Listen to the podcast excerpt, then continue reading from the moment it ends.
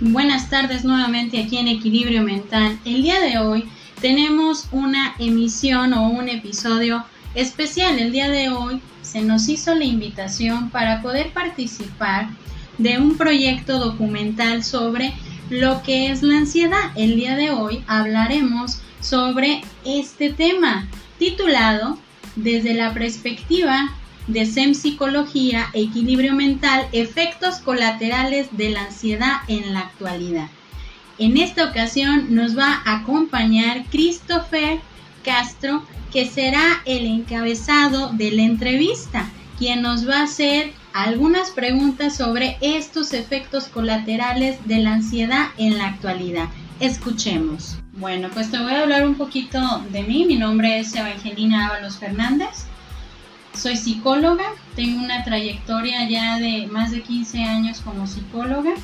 Estoy trabajando en un proyecto que es comunitario, ya tiene también una trayectoria ya de bastante tiempo. Igual empezamos a la par saliendo yo de la carrera, empiezo con Zen Psicología, Equilibrio Mental. Empezamos con la parte de lo que es un proyecto comunitario donde nosotros estuvimos trabajando en diferentes comunidades, entre las que entra el oriente de Guadalajara, entra Temaja del Valle, entra Tepatitlán, entra también parte de Zapopan.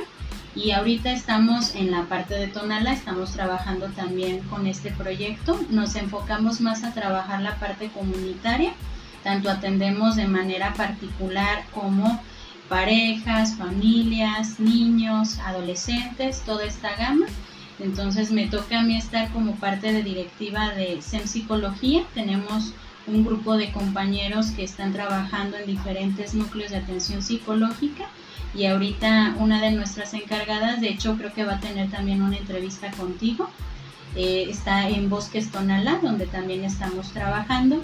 Y pues eso sería parte de lo que es brevemente la trayectoria de SEM Psicología. Y pues no sé qué más quieres que te hable de esta parte. Eh, no, pues nada, muy bien, muy muy interesante, pues todo lo que lo que han hecho en base pues a, lo que viene siendo pues esta misma rama de la psicología que pues sabemos que, aborda diferentes eh, temas. Entre uno de, esos temas eh, pues viene siendo la ansiedad, ¿verdad? Así es. ¿qué, ¿Qué es la ansiedad? Bueno, mira, la ansiedad, voy a empezar con una frase que yo creo que va a englobar un poquito de la parte de lo que es este tema. La ansiedad es la mente yendo más deprisa que la vida. Muchas veces nosotros identificamos como parte de la ansiedad como miedo, pero hay que entender estas dos partes, tanto lo que es la ansiedad como lo que es el miedo. Habría que diferenciar el miedo. Me voy a permitir citar aquí algunas cosas para no perdernos del contexto. ¿Te parece bien? Muy bien.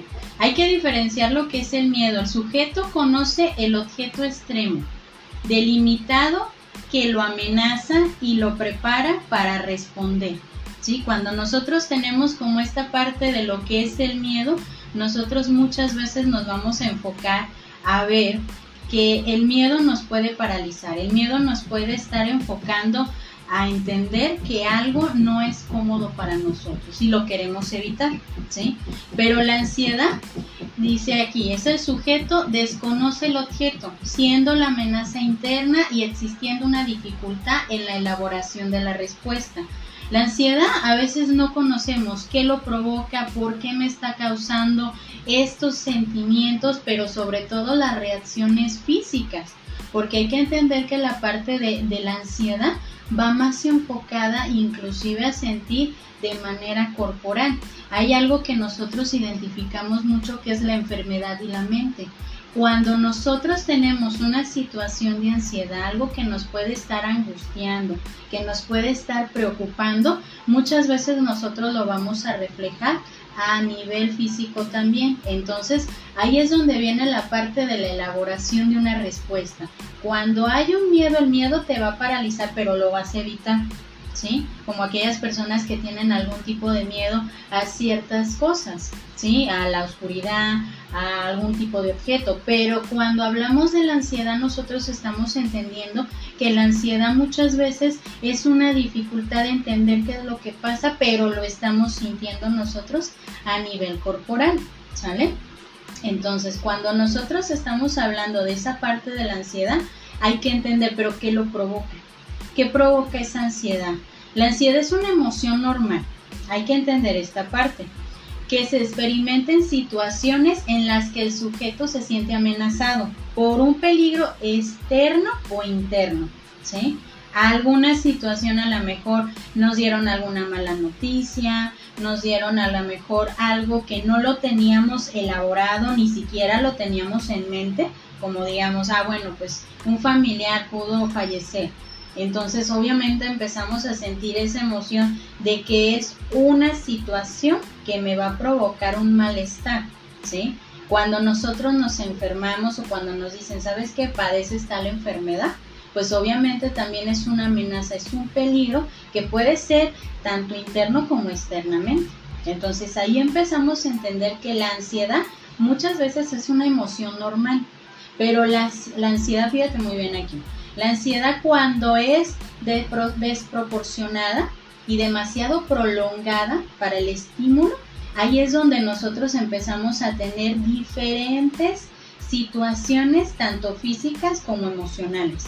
¿sí? Porque se empiezan a provocar diferentes problemas que nosotros a veces podemos decir, pero es que si en un momento yo estaba bien, ¿qué fue lo que pasó? ¿Cuáles son los síntomas? ¿Qué es lo que ocasiona la ansiedad físicamente?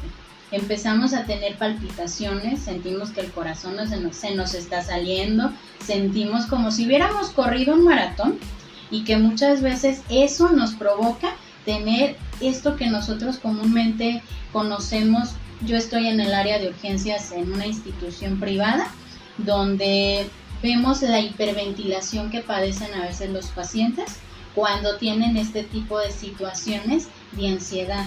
La sensación de ahogo que sentimos aquí como si se nos estuviera presionando la parte del cuello, la parte del pecho, que sentimos es que no sé qué es lo que me pasa, pero me siento mal.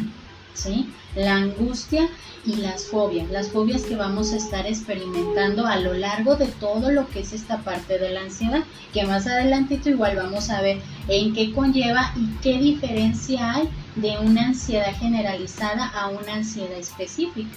Eso sería parte de lo que sería la, ansiedad, qué lo provoca y cómo se puede representar físicamente.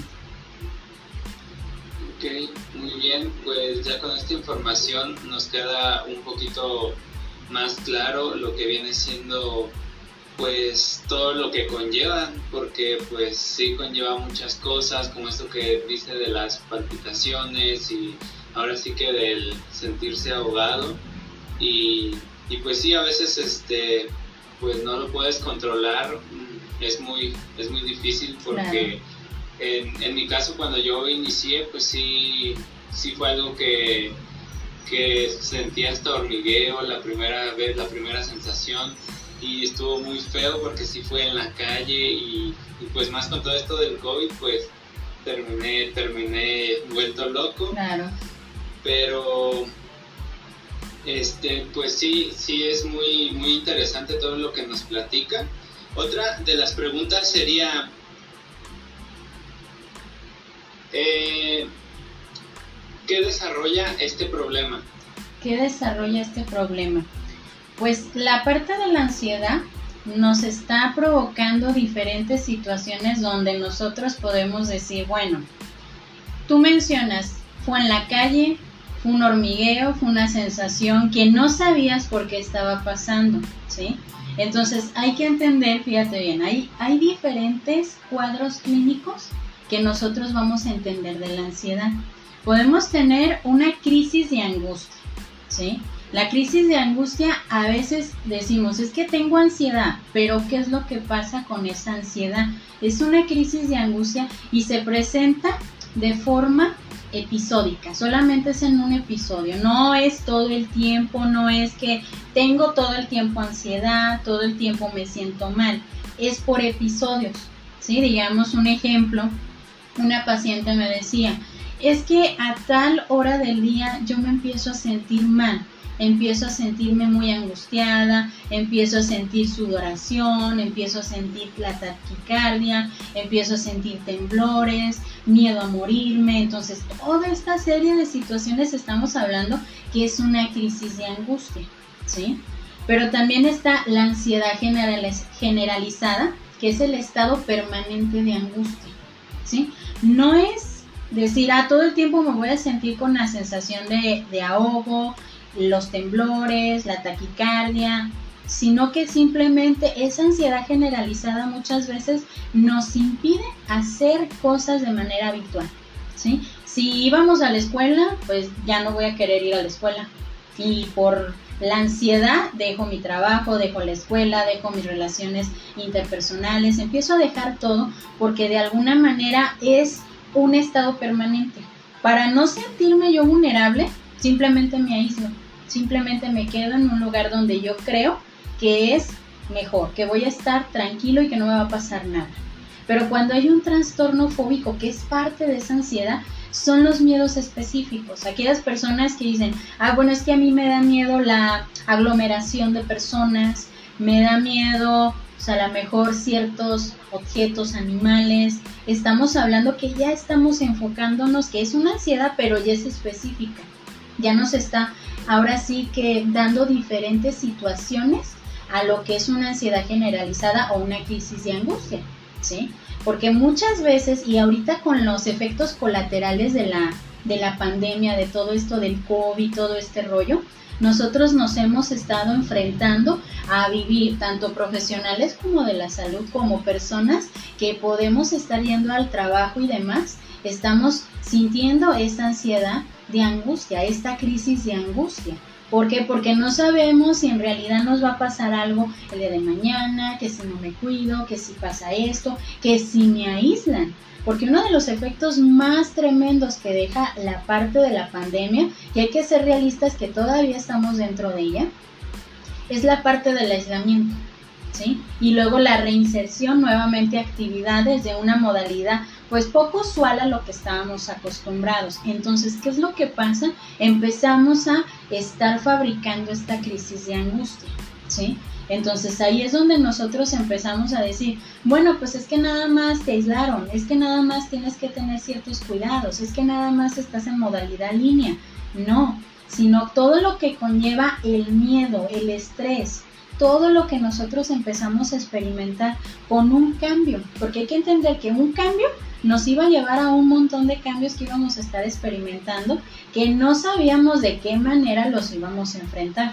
Claro, si nos hubieran dicho, ¿sabes qué? Vas a empezar a sentir esto, vas a, vas a empezar a vivir esto, pues de alguna manera nosotros hubiéramos tratado de visualizar que nuestro entorno, nuestra estabilidad y nuestra manera de ahora sí responder a la realidad, pues iba a cambiar. ¿Sí? Entonces ahí es donde nosotros estamos viendo qué es lo que provoca y qué es lo que nos está llevando a esta parte de la ansiedad, ¿verdad? Sí, sí, así es.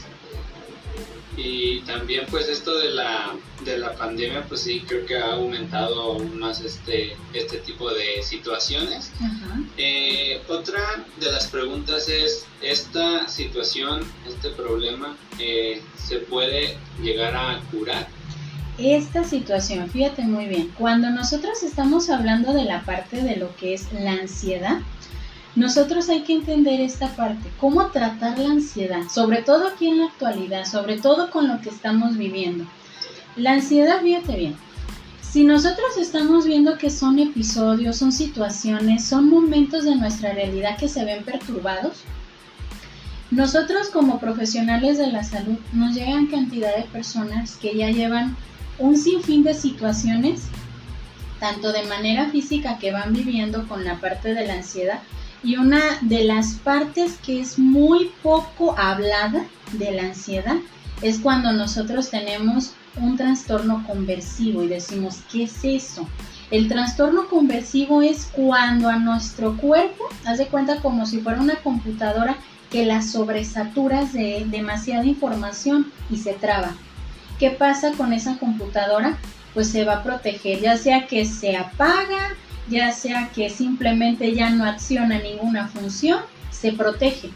El cuerpo de alguna manera también se protege. Comento esta parte, en la, cantidad de personas que llegan a, a urgencias, nos ha tocado que llegan las personas con este trastorno conversivo, que dejan de caminar, se les paraliza la mitad de su cuerpo o simplemente sienten entumido brazo, sienten que les va a dar un infarto, o sea, empiezan a tener un sinfín de síntomas físicos que decimos es que viene con una crisis de ansiedad. Y decimos, pero ¿cómo lo vamos a tratar? Tanto psicólogos como médicos, el personal ahora sí del sector salud.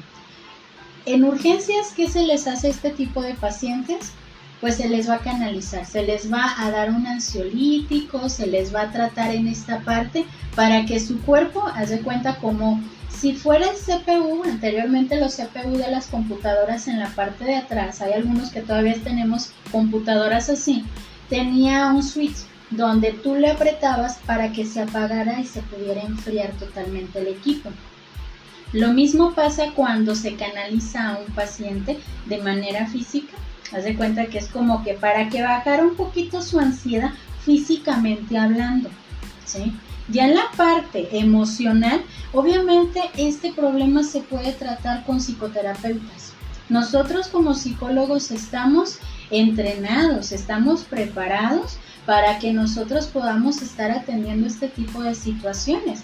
¿Para qué? Para hacer, fíjate muy bien, hay que hacer entender al paciente la causa de la ansiedad. ¿Qué pasó? ¿Qué lo provocó? ¿Qué fue lo que ocasionó que cayera en este estado de shock físico para que la persona cayera en urgencias. Entonces ahí es donde nosotros empezamos a, desenvolver una gama de situaciones. Tengo un paciente, este paciente, de hecho creo que también vas a tener entrevista con, él. Eh, este paciente pues padeció la parte de la enfermedad del COVID entonces, obviamente se tuvo que aislar, mayoría de, la, de su familia padeció también la misma situación. El problema no era tanta la parte de la asimilación de la enfermedad, sino los efectos colaterales después de la enfermedad, que empieza él ocasionar miedo para salir a su trabajo, miedo de morirse, miedo de que su familia muriera, miedo de que otra vez le volviera a pasar lo mismo, se infectara, todo esto ocasionó, haz de cuenta, como un torbellino de muchísimas emociones.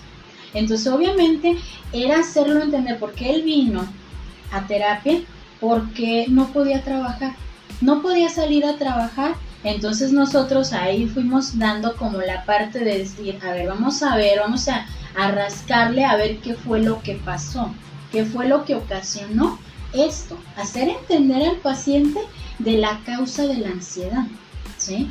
Entonces, es pensar, una de las terapias que nosotros este, aplicamos bastante, yo soy psicóloga cognitivo-conductual, entonces es esta terapia cognitivo-conductual, porque tienes que trabajar la parte del pensamiento como la conducta, porque si tú no haces entender, hacer consciente al paciente de la situación que está viviendo, de lo que está provocando esta crisis de ansiedad, pues haz de cuenta que nada más va a ir a platicar y va a seguir con la misma situación, va a seguir con la ansiedad, va a seguir con todo esto. Cuando lo empezamos a hacer al paciente consciente, decir, a ver, vamos a entender qué es lo que pasó. No, pero es que me va a doler y es que no me gusta recordar, es que soy malo para acordarme de ciertas cosas y todo esto. Sí, pero necesitamos llegar al punto, al punto de que provoca esta parte de la ansiedad. Entonces, de que se puede tratar la ansiedad, se puede tratar. Hay situaciones ya muy adversas que nosotros actualmente eh, en la parte de lo que ha sido estos efectos de la pandemia, de todo esto, vemos que el miedo ha sobrellevado y la ansiedad ha llegado en esta parte, donde de hecho en una revista digital Forbes de México eh, mencionan que la pandemia agrava problemas de salud mental en mexicanos. Entonces, cuando estamos hablando de que ya está agravando bastante el problema, ya estamos tocando inclusive piso de atención psiquiátrica. ¿Por qué? Porque hay efectos ya de la ansiedad que el ansiolítico es necesario, porque llega un tope de que el psicólogo dice, ¿sabes qué? La situación ya está desbordándonos, necesitamos especialistas psiquiátricos. ¿Sí? Y muchas veces tenemos el miedo de decir, es que voy a ir al psiquiatra y ya estoy al punto de perder la razón. No, no. Hay que entender que el contacto con la psicología y con la psiquiatría a veces es un paradigma para la sociedad. Ahorita, en la actualidad, estamos viendo que ya más personas están llegando a atenderse en su salud mental porque desbordó toda esta problemática. Pero cuando estamos nosotros tocando la parte de psiquiatría, es un, un trabajo que vamos a hacer en conjunto, tanto el psicólogo como el psiquiatra, como el psicólogo, el médico general, como el nutriólogo. Estamos hablando que ya es una serie de especialistas que vamos a estar trabajando en conjunto. ¿Para que Para poder ahora sí actuar en todos los efectos para que el paciente pueda salir adelante, teniendo en cuenta de que va a continuar su proceso psicológico cuando ya el tope de la psiquiatría termine, porque obviamente no van a estar medicados toda la vida, a menos de que la situación ya esté hablando de un daño orgánico. Pero sí vamos a estar trabajando constantemente con el paciente, tanto el psicólogo como el psiquiatra. Entonces hay que entender aquí, si el psicólogo cree que es pertinente ya la parte del especialista psiquiátrico, nosotros ya vamos a derivar también con este especialista. Pero si vemos que no es necesario, que todavía podemos nosotros estar trabajando la parte del pensamiento, la cognición y la conducta, podemos estar trabajando y quiere decir que la ansiedad o el trastorno de ansiedad o la crisis de angustia puede ser tratada con un psicoterapeuta clínico. ¿Vale? Ah, y por ejemplo, eh, dentro de esta misma parte que nos menciona, eh, a ver, esta pregunta pues me surgió ahorita en base a lo que me platicó. Eh, la ansiedad surge de repente por algún momento o alguna situación difícil o ya se viene como desde tiempo atrás como poco a poquito formándose hasta que esta situación la llega a detonar o, o la o quien la forma es la situación grave. Ok, muy bien. Fíjate bien, en la parte de lo que es, digamos, cómo va naciendo la ansiedad, la ansiedad nos va a reflejar como si fuera el semáforo. Yo les explico mucho a mis pacientes el semáforo a nivel emocional. Hay situaciones en la vida, vamos a poner a lo mejor un ejemplo del estrés laboral. ¿sí? Tú estás yendo a tu trabajo, de alguna manera pues te gusta tu trabajo, estás bien, pero se empieza a juntar ese trabajo, se te empieza a juntar, a juntar, a juntar. La primera alerta que te empieza a dar la parte de esta ansiedad es como el semáforo amarillo, donde te empieza a decir, vele bajando, porque se nos está acumulando un montón de trabajo, vele bajando. Y nosotros, no, pues sí puedo. Al final hago mi trabajo, trabajo bajo presión, trabajo más rápido, estamos ignorando esa, esa alerta. El semáforo, el color amarillo nos dice preventivo, ver bajando la velocidad porque ya va a cambiar a rojo, ¿sí? Entonces, nos está lanzando esas pequeñas alertas. Empezamos a decir, ah, es que me duele mucho la cabeza.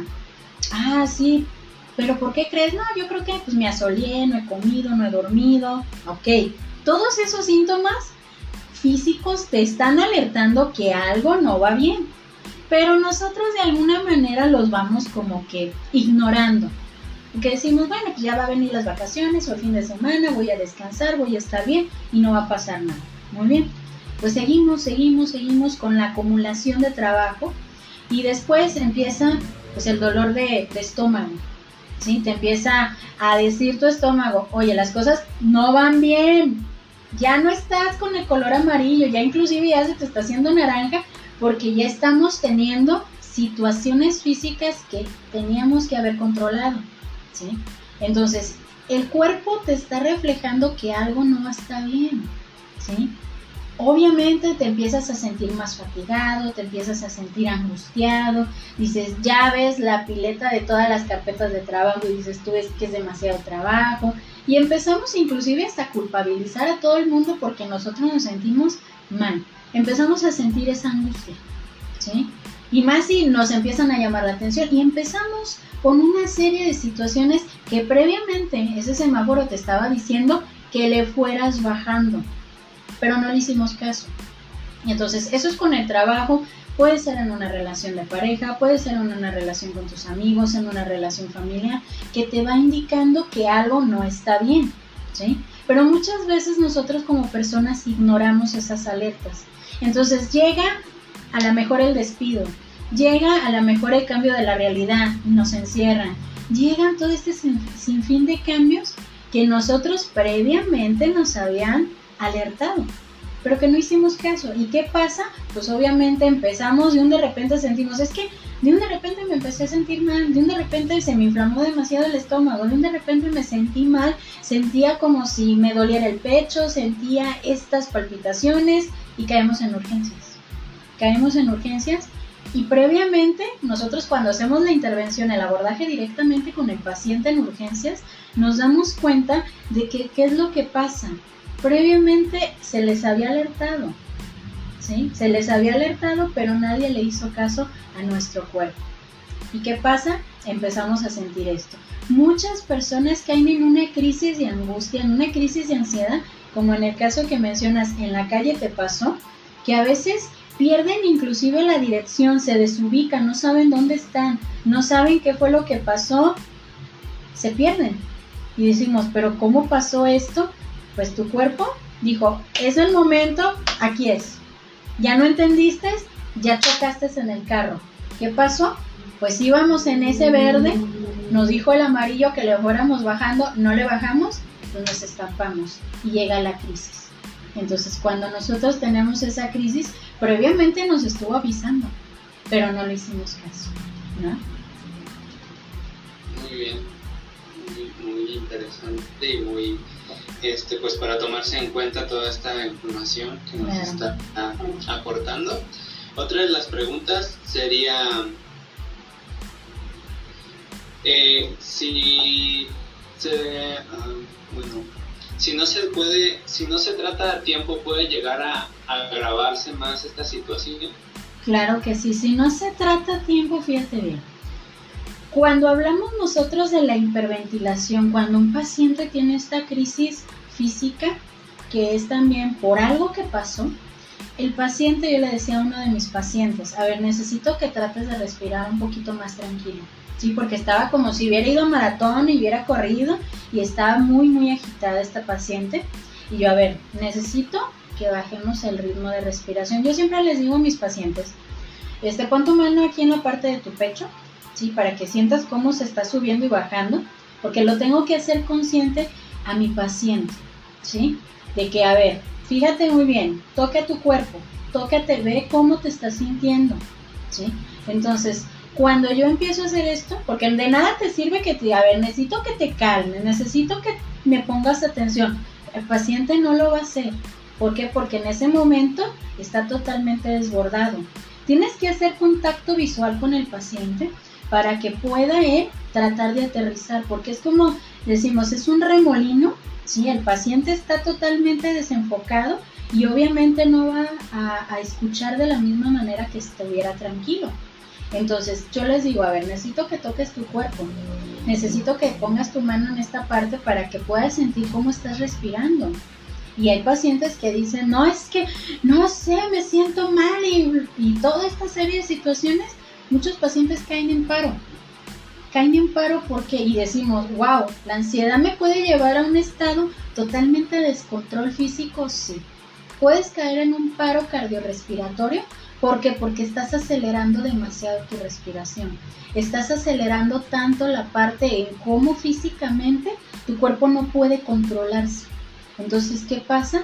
Pues muchas veces eh, caen en paro las personas obviamente, si tenemos suerte y estamos hablando de situaciones que nos ha tocado bastante ver, si tenemos suerte al paciente lo, lo regresamos, lo reanimamos, ¿sí?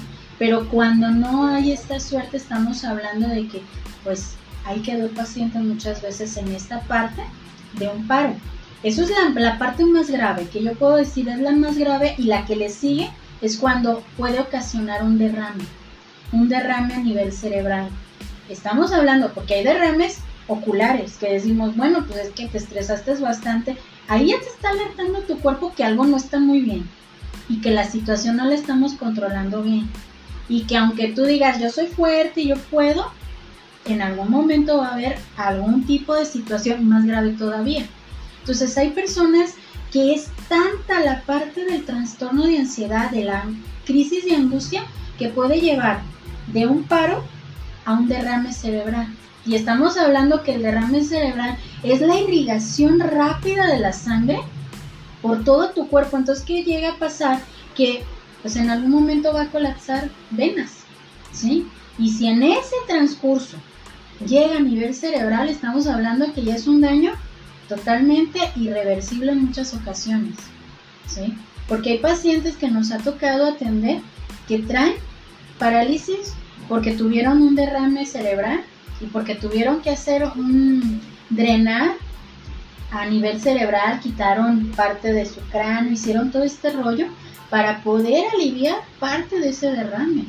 Entonces, le seguimos con las trombosis y decimos, bueno, es que tanto de ocasiones sí. Físicamente tu cuerpo te está diciendo, hey, bájale poquito. Esa angustia que nosotros podemos sentir, muchas veces el cuerpo va a decir, es que algo está mal, algo no está muy bien, entonces trata de protegerse, ¿sí? Entonces estamos hablando de lo más grave a lo que le va siguiendo y ya de ahí empezamos a ver que hay personas pues, que traen derrame ocular, que traen alguna situación, inclusive necesitan estas famosas bolsitas de papel para bajar la crisis. Dicen, a ver, es que necesito que respires y les dan su bolsita de papel. Sobre todo a los niños nos toca tratar a este tipo de situaciones de ansiedad porque infantiles también estamos hablando que los niños padecen esta parte de crisis de ansiedad. Entonces físicamente estamos hablando que si tú no lo tratas, en algún momento esta crisis de ansiedad esta crisis de angustia va a ir subiendo de nivel hasta que ya sea totalmente irreversible en parte física. O sea, ya estamos dañando físicamente también nuestra, nuestra salud. Porque estamos hablando que emocionalmente, psicológicamente está afectada la salud, pero ya estamos tocando la parte física también. ¿Sale? Entonces es súper importante empezar a atenderse desde los primeros síntomas. No esperar a decir, es que todavía aguanto. ¿Y qué tal si no aguantas? ¿Y qué tal si esto sobrepasa y te lleva a tener un fatídico desenlace? ¿Verdad?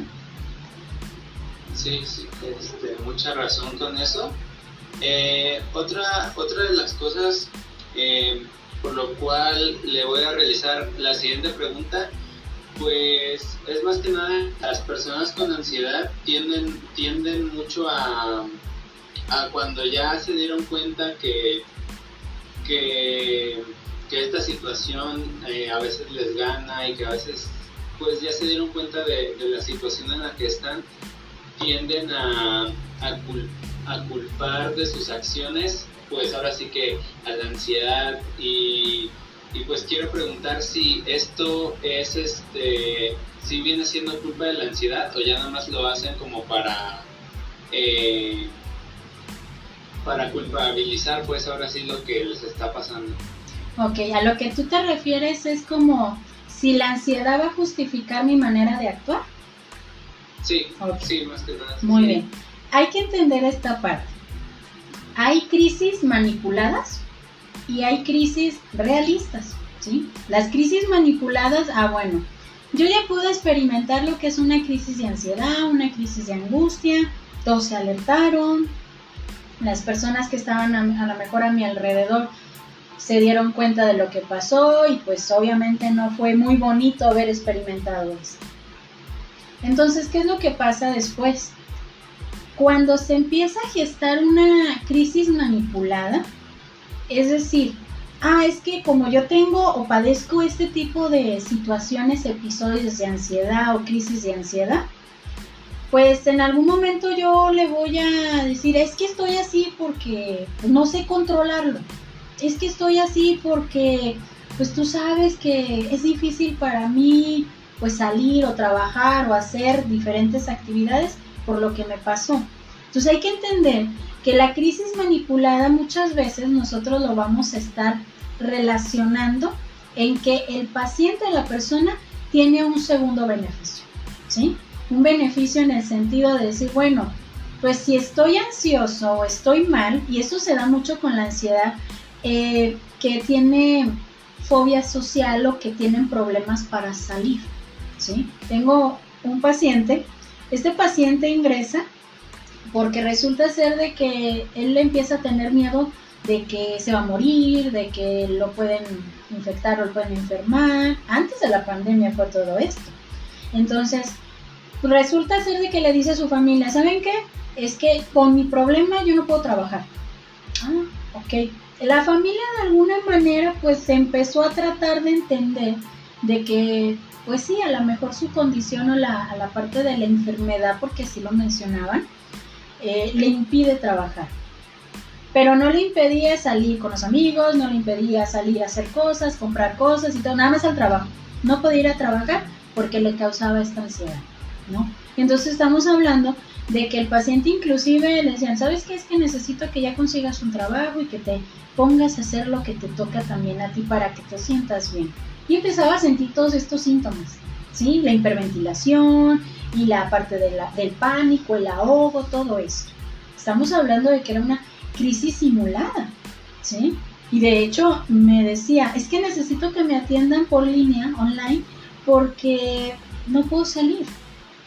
Entonces empezamos a trabajar la parte de irlo insertando en la parte de salir de su casa, salir del entorno, pero entendimos que su crisis era manipulada, ¿sí? Entonces una persona que tiene una crisis real no tiene conciencia de lo que le está pasando en ese momento. Es como volvemos al ejemplo del CPU, se desactiva. No tiene conciencia de lo que le está pasando. Por eso es hacerlo consciente de lo que pasó. A ver qué fue lo que pasó, qué estabas haciendo antes de que pasara todo esto. Es que yo no me acuerdo de el traslado de mi casa en la ambulancia a llegar a urgencias. ¿Sí? No me acuerdo de eso. Pero ¿qué estabas haciendo antes? No, pues es que había una discusión en mi casa y estaban todos gritando, empezaron a golpear, empezaron todo esto, entonces yo me empecé a sentir mal y allí pareciera que nosotros vamos a activar nuevamente, la crisis, pero lo que estamos haciendo es darle a entender qué fue lo que pasó. Pero estamos hablando que es una crisis real, ¿sale? Entonces puede ver tanto simulados como realistas, ¿sale? Ok, entonces una misma persona puede experimentar, pues ahora sí que las simuladas y las reales. Eh, ¿Considera que esto está mal en la parte de, pues en caso de que haya personas que estén ayudándole o quieran ayudar, eh, ya como que noten esta parte de que sea, pues ahora sí que manipuladas y ellas mismas, las personas consideren ya no creerle cuando en realidad algunas sí sean ciertas, considera que está mal o eh, lo hacen razonando, o sea, ellos queriendo hacer esa, hacerse esa crisis o lo hacen de igual manera como se les provoca, por así decirlo. O ellos mismos se lo provocan. Claro.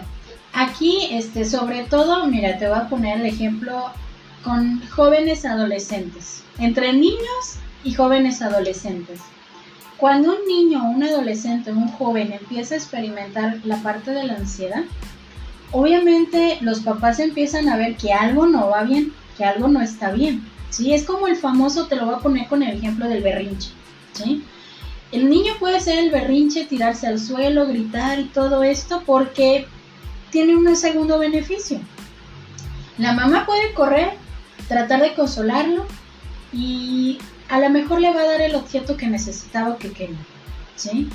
Entonces, cuando tú le pones un límite, el niño va a correr por la misma línea decir, pues me tiro al suelo, grito, lloro y hasta siento que me estoy ahogando para que me den lo que me van a, me van a dar, ¿no? Este segundo beneficio. Pero cuando nosotros empezamos a detectar que realmente el niño, el adolescente o el joven empiezan a experimentar sensaciones, porque hay niños que dicen, es que siento muy feo en mi pecho, porque mis papás están peleando, porque hay problemas en la escuela. Ah, muy bien, empiezan los niños inclusive a identificar que sienten algo que les duele, ¿sí? Y van con la mamá, van con su familia y les dicen, es que me siento mal y es cuando llegan los niños a consulta. Pero cuando nosotros ya estamos identificando que el niño, adolescente o el joven están experimentando este tipo de situaciones, tenemos que hacer conscientes también a la familia. A ver, necesito que chequen esta parte porque el niño puede estar presentando episodios de ansiedad. ¿sí? Entonces hay que saber de qué manera lo vamos a controlar, cómo lo vamos a apoyar al niño, al adolescente o al joven. ¿sí?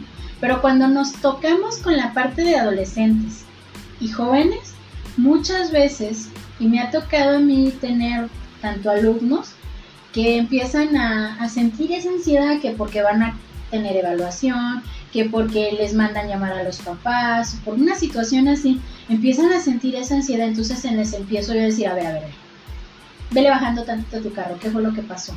No, es que en mi casa me van a regañar, que bla, bla, bla, bla, bla, bla, y empiezan ellos a hiperventilar, ¿sí? Porque la ansiedad es lo que puede provocar o que reprobaron o que les manden llamar a los papás, ¿sí? Pero no es el que reprobaron o lo que vengan los papás, sino lo que va a pasar después, ¿sí? Que ahí es donde pueden ellos estar trabajando la parte de esa crisis, ¿sí? Pero cuando los chicos ya tienden a decir, bueno, me pongo mal y en mi casa dicen, ah, no sabes qué, no le digas nada, no le digas nada porque se pone mal, no le pongas límites porque luego se nos pone mal y llega hasta inclusive urgencias, ¿sí? Entonces, cuando no son conscientes los que están alrededor, lejos de ayudar, van a perjudicar mucho esta situación.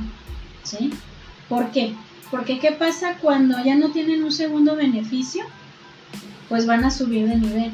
Inclusive cuando hay este tipo de situaciones y no se controla y no se atiende y no se interviene de manera adecuada, esta crisis de ansiedad mal cuidada o mal atendida puede llegar a tocar inclusive un pensamiento suicida. ¿Sí? Entonces ya estamos hablando de otra situación todavía más grave. ¿sí? No porque la ansiedad no sea grave, es grave. Pero estamos hablando que acá ya vas a atentar contra tu vida cuando tenemos una situación mal cuidada, mal elaborada, porque los demás tratan de cuidar, sobreprotegen. Y cuando sobreprotegen pero no atienden, pues el problema se hace más grande. Entonces ahí es cuando tenemos que tener mucho cuidado en que realmente sean conscientes tanto el que está con el problema como los que están alrededor para poder atender adecuadamente esta situación. Muy bien. Y, pues bueno, ya como, como última pregunta, eh, pues es algo que ya nos mencionaba, pero ahora sí que quiero como abundar un poquito más dentro de, de esta parte. La pregunta es, ¿la ansiedad tiene grados de intensidad? La ansiedad. La ansiedad tiene grados de intensidad. Podríamos decir no tanto grados de intensidad, sino clasificaciones o manera en como nosotros vamos a entender la ansiedad. Tenemos tanto la ansiedad generalizada, la que nos puede estar provocando ciertos episodios físicamente, ¿sí? Que podemos tener ansiedad en el trabajo, en la escuela, en todos los lugares. Podemos decir que la ansiedad generalizada va de alguna manera a un estado permanente de angustia, ¿sí? Pero está también la parte de la ansiedad o del trastorno de pánico, que el trastorno de pánico nos está llevando tener un estrés agudo, a tener una sensación inclusive que nos va a paralizar, ¿sí? Sentimiento de huida, decir, mejor prefiero irme lejos porque no aguanto la situación. Están las fobias específicas, que ya es específicamente a un objeto, una situación, a un lugar, a inclusive personas. Está el trastorno de ansiedad por separación, ¿sí? que nosotros comúnmente podemos decir que se puede dar inclusive entre la parte de la dinámica familia, cuando el hijo no se quiere desprender de la mamá o no quiere ir a trabajar o no quiere dejar el núcleo o en las relaciones interpersonales de pareja. Si es que si te vas, yo me muero y es que se hace una simbiosis y estamos hablando de que esa crisis de ansiedad por separación, de que me lo van a quitar y es lo que me da protección, también es una, es una clasificación de esta ansiedad. El mutismo selectivo se da sobre todo con los niños cuando hay una situación previa, algún tipo de abuso, algún tipo de situación muy caótica, que los niños se paralizan y simplemente no van a hablar. Y no es que no le hablen a los extraños, no le hablan a muchas personas inclusive de su entorno, pero estamos hablando que es una manera de manifestar su ansiedad. Está la parte de la ansiedad social, ¿sí? Aquellas personas que no pueden salir a reuniones, a conglomeraciones donde hay personas, tienen problemas para poder interactuar, ¿sí? Son muy famosos los trabajos de internet para ellos porque así evitan tener contacto con la sociedad. Está la parte de la ansiedad obsesivo-compulsiva, que a veces nosotros decimos obsesivo-compulsivo es el que limpia, es el que organiza, pero también es el que no puede inclusive tener interacciones con más personas porque tienden a tener actitudes o acciones distintas que le provocan una ansiedad. ¿sí? Aquellas personas, pongo un ejemplo de uno de mis pacientes, no toleran las personas que tengan barba. dices tú, pero ¿por qué?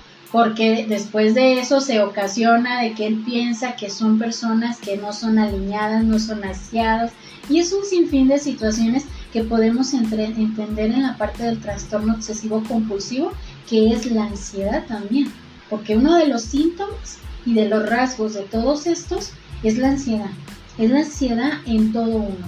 Entonces está también el estrés postraumático, que es lo que ahorita estamos viviendo de alguna manera con estos efectos colaterales de la pandemia, de que tengamos miedo de volver a ir a nuestras actividades normales, de salir, de convivir, de ir a comer a un restaurante, de ir de vacaciones, porque fue tanto el caos que todavía lo estamos viendo, que aunque ahorita tratemos de taparle así como que no veo, fue tanto el caos de mortalidad realista por COVID que obviamente las personas, sobre todo las que estábamos en el sector salud, los pacientes que padecieron este tipo de situación, pues obviamente empiezan a originar este estrés postraumático. O sea, el miedo de que vuelva a pasar o que nos encontremos en una situación similar. Entonces aquí es donde el estrés postraumático es como volver a asomarnos a lo que no queríamos ver porque nos causa demasiado terror, demasiado pánico. Entonces, el estrés, post, el estrés postraumático es una escala posterior de la ansiedad, de lo que nosotros vamos a vivir. Entonces, podemos ver que los tipos de ansiedad o de intensidad va de acuerdo a cada uno de estos, a cada trastorno, porque cada trastorno es como un abanico de cosas que van a ir ocasionando tanto en la conducta como psicológicamente médicamente en el paciente. ¿Sale? Sí, toda esta información pues es muy, muy importante y también muy interesante pues saber ahora sí que los, los grados, las clasificaciones para pues entender que no solamente es como ansiedad y ya, sino que pues hay, hay ahora sí que pues diferentes clasificaciones también de acuerdo a diferentes situaciones. Y pues nada, muchas gracias la verdad por, toda la información, por su atención y, pues ahora por, por aportar a, a este documental.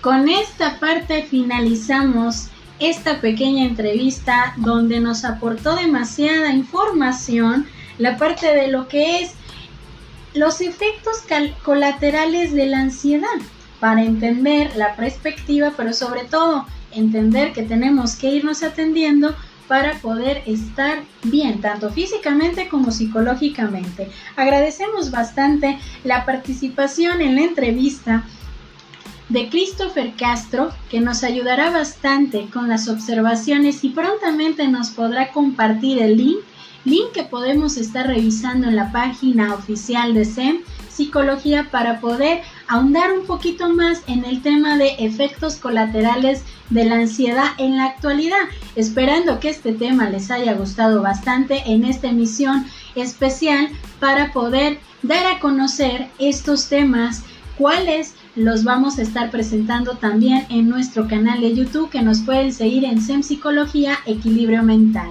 Yo soy Evangelina Ábalos, esto es Equilibrio Mental, esperando que tengan una excelente tarde.